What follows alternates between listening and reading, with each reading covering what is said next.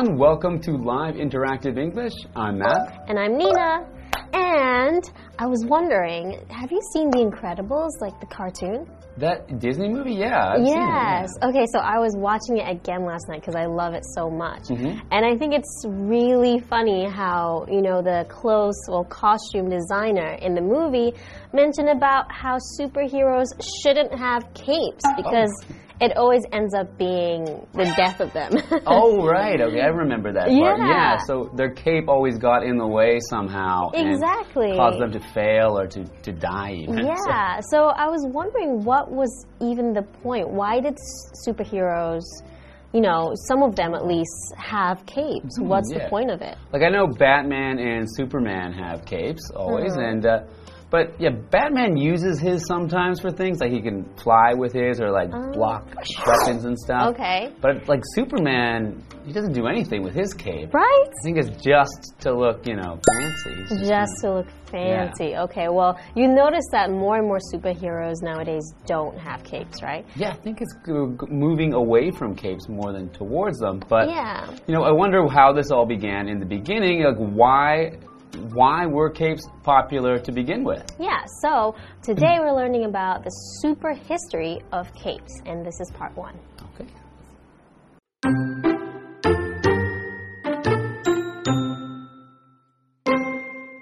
Up, up, and away! How could a superhero fly through the sky and hunt down villains without a trusty cape? But superheroes aren't the first to recognize the value of these fashionable articles of clothing. People have worn capes for almost all of human civilization.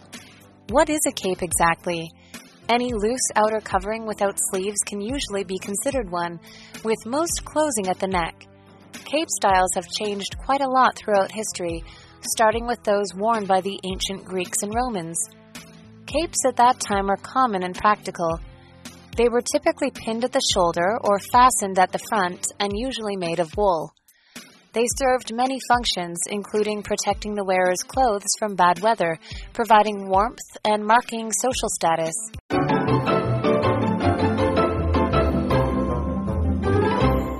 Welcome back. We're ready to look into the super history of capes, part one. Yes. The article begins up, up, and away. And that's just something that, you know, a superhero might say before they take off. and fly. Exactly. How could a superhero fly through the sky and hunt down villains without a trusty cape?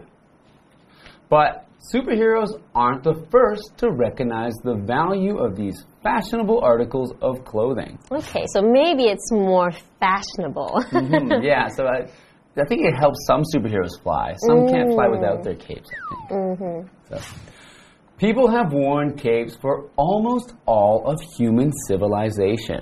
wow. Okay, so that's a very long time, and that's Yeah. because human civilization has lasted for a long time. So, civilization is a noun, and it means the highest level of human social and cultural development and organization.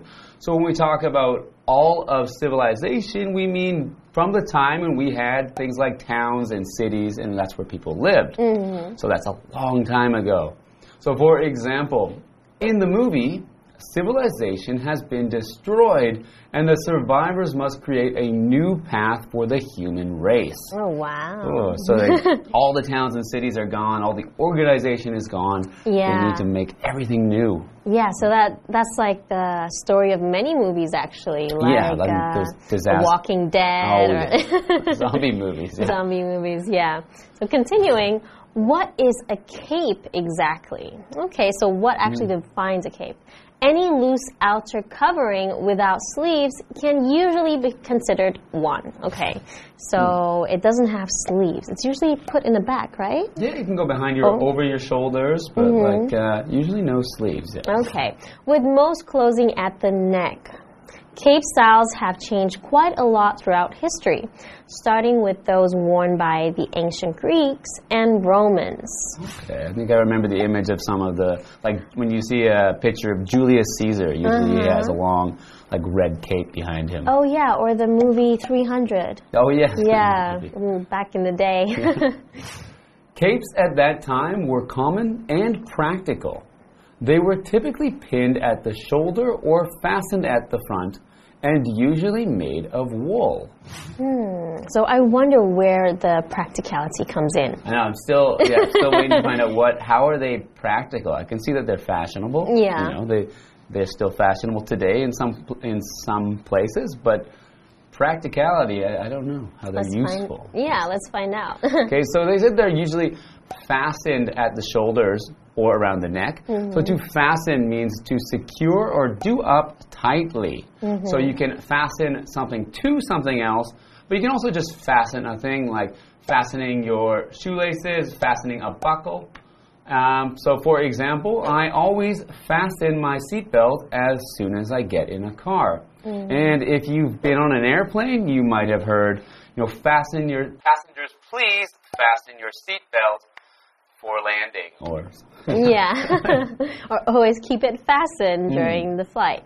So, continuing, they served many functions. Okay, let's find out. Mm-hmm. Including protecting the wearer's clothes from bad weather, providing warmth, and marking social status. Okay, that's interesting. So yeah, they can protect you from. It's like a raincoat, or Yeah, or, or kind at of like a raincoat, like if it's stormy, it can protect you and it provides warmth. Sort of like a, having a coat that you wear on your back, so you can like keep it behind you, or when it's cold, you can just like wrap it around you. okay, Having so- a blanket on your back. Exactly. so there is some use to it, Mm-hmm. right? And it marks social status. So what is status? Status is a noun. It's an accepted or official position. So especially in a social group. So maybe people who are higher rank would Mm-hmm. wear capes and those who weren't didn't. Okay. Yeah. So for example, Toronto has gained a status as an international city. Okay, so it's, it's among the other cities, it has that status that everyone knows. It's international. Yes. Yes. So interesting that we know now that it has both, you know, does have function in addition to fashion, and it can help keep people warm, and it can show that you are better than other people. Or a better, yeah, I guess so. All right. Hopefully, we can learn more about the history of capes after the break. See you later.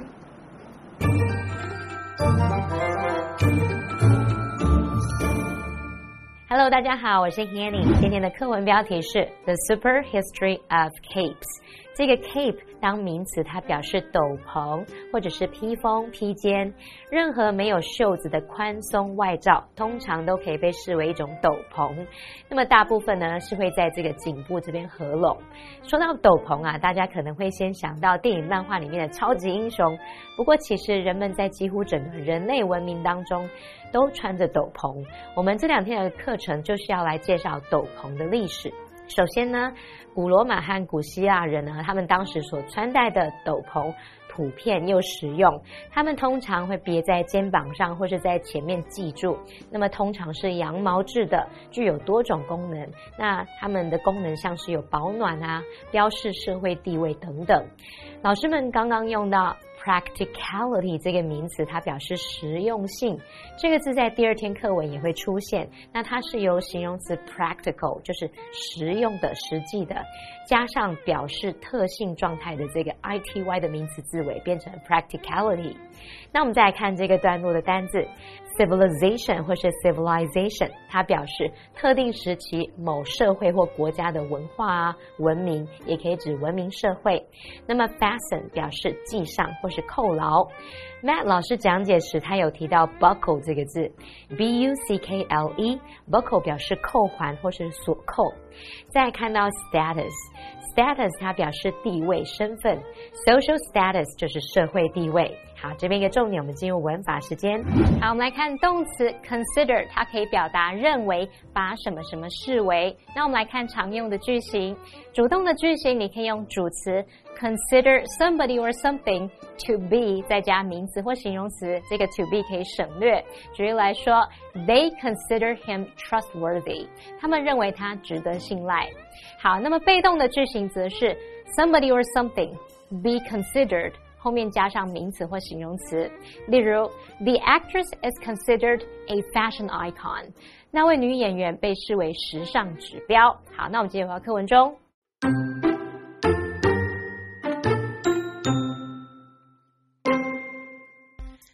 As time went on, the status element of capes became more and more important. Capes made with fur and colored with expensive dyes were worn by kings and queens, and they were often included as part of high ranking military uniforms. Once women began wearing them in the 1800s, however, the cape became less about power and more about fashion. Nothing made a bolder statement than an elegant bright red cape fastened with a matching bow.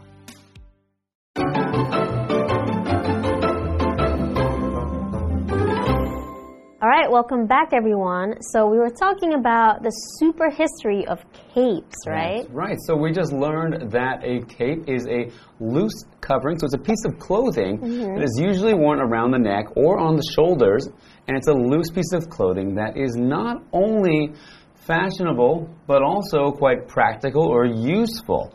So it's been used since the times of the Greeks and the Romans. Yeah. And it was used not only to protect the wearer from the cold, and Yes. it also helps to show their social status, so where they fit in the society, whether they're, you know, powerful and, and high ranking, or maybe not so much, maybe lower social status. Maybe you even won't have a cape.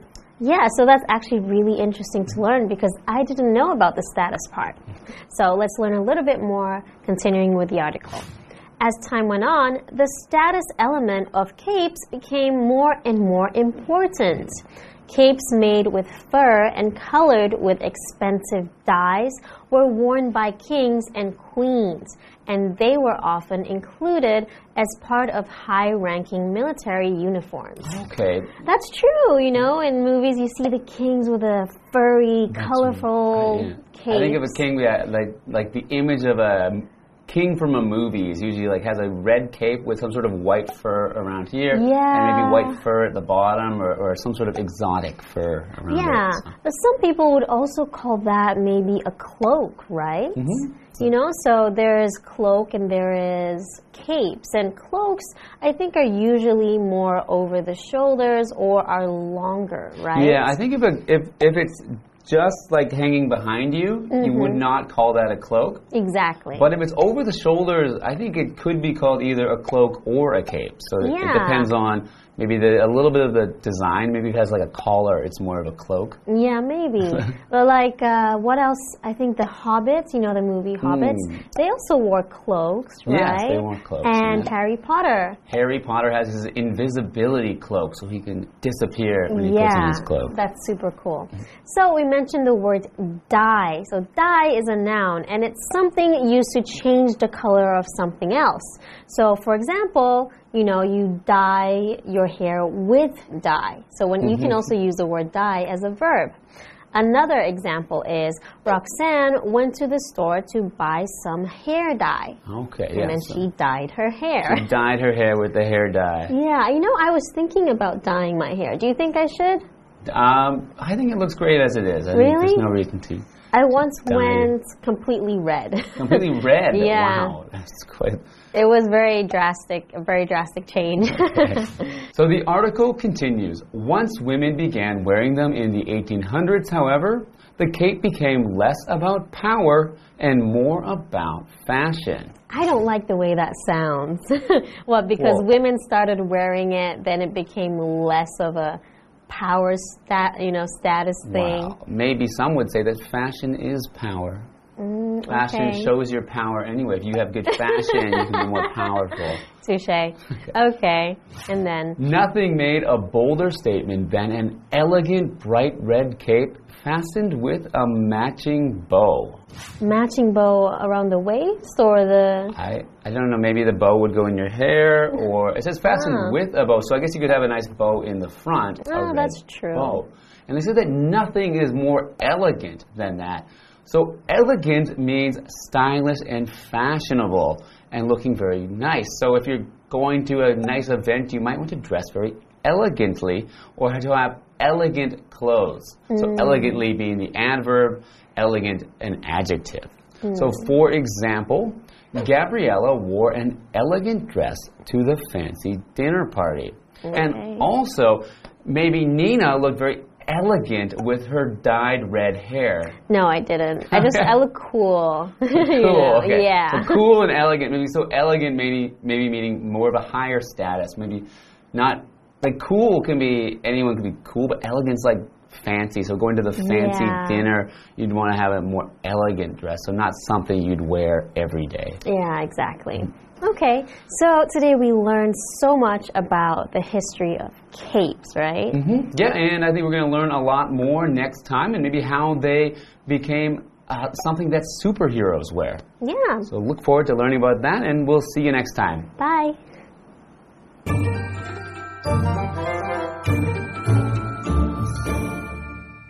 老师们刚刚聊到哈利波特的隐形斗篷 （invisibility cloak）。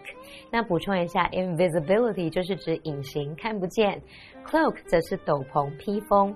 cloak 有一点像是那种长版的外衣罩着身体，那么 cape 往往是稍微比较短一点，披挂在肩上的。我们要区分 cape 跟 cloak，同学们就可以想象超人披的那种 red cape。红色斗篷，还有呢，哈利波特披的是这个 invisibility cloak 隐形斗篷，你就用这两个画面来区分这两个单词的差异吧。好，课文写到说，随着时间过去啊，斗篷的地位要素变得越来越重要。国王王后会穿着这种用毛皮啊跟昂贵染料染色制成的斗篷，那么斗篷常常被列入高阶军装的一部分。不过呢，女性在十九世纪开始穿着斗篷之后，它就变得跟权力比较无关，而是跟时尚比较有关。优雅的亮红色斗篷，然后再系上搭配的蝴蝶结，哇，没有什么比这个是更大胆的时尚宣言了。文中用到 make a statement，字面意思是发表关于什么的宣言啊、声明。那我们可以用来表达说是以某种行动来表达看法、态度。好，那这边有一个单字是 dye，dye 当名词，它表示染料、染剂；那么当动词则表示将什么染色。妮娜老师说她想要染一头红发。哇，这是很大的改变。老师用到 drastic，drastic 它是形容激烈的、剧烈的或是彻底的。下一个单词 elegant，它可以形容雅致的、优雅的。Matt 老师讲解时用到 stylish，stylish 它可以形容是流行的、时尚的或是优雅、有格调的。这边两个重点，我们进入文法时间。我们来看第一个重点是 once 当连接词呢，它可以表达一怎么样就怎么样，一旦怎么样怎么样，就相当于 as soon as。那么用来引导副词子句去表达某事一发生，另外一件事就跟着发生。举例来说，She broke into tears once she saw her parents。她一见到爸妈就突然哭出来了。好，第二重点是 nothing 加上形容词比较级，加上 than 点点点，去表达说没有比什么什么更怎么样的事物了。那这个句型就是用带有否定意义的字词 nothing 去搭配比较级，来表达出最高级的语义，强调说什么什么是最怎么样的事物。例如，There's nothing more important than health。 健康是最重要的，没有什么比健康还重要的了。好，那么以上这些讲解，同学别走开，马上回来哦。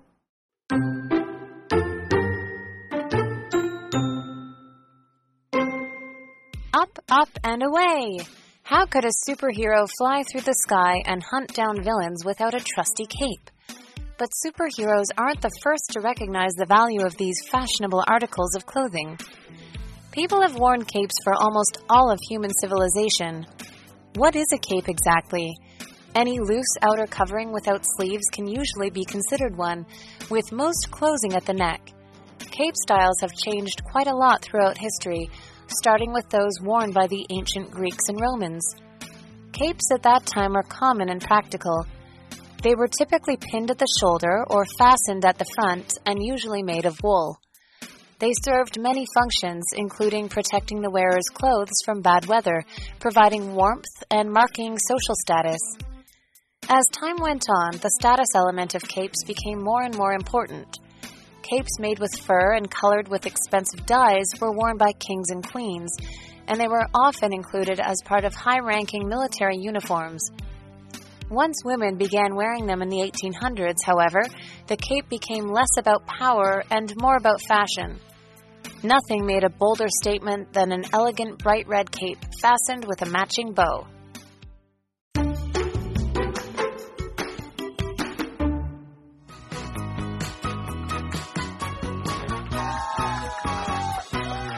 Hey everyone, I'm Carolyn. I'm Winnie. And today we're playing Guess the Bear, a game where we each have three cards with two sentences each. And a word or phrase in each sentence has been replaced by the word bear. And we each have one minute to guess the bear. All right. Winnie, you're going first. Let's put a minute on the clock for you. Your first word is a noun. I used purple bear to color my hair. He spilled the black bear all over his shoes. Dye. Yes. Okay. Next one is an adjective. The socialite always looks bare in her gowns. The bare dining room held many feasts. Glamorous, radiant, beautiful, grand, gorgeous, beautiful.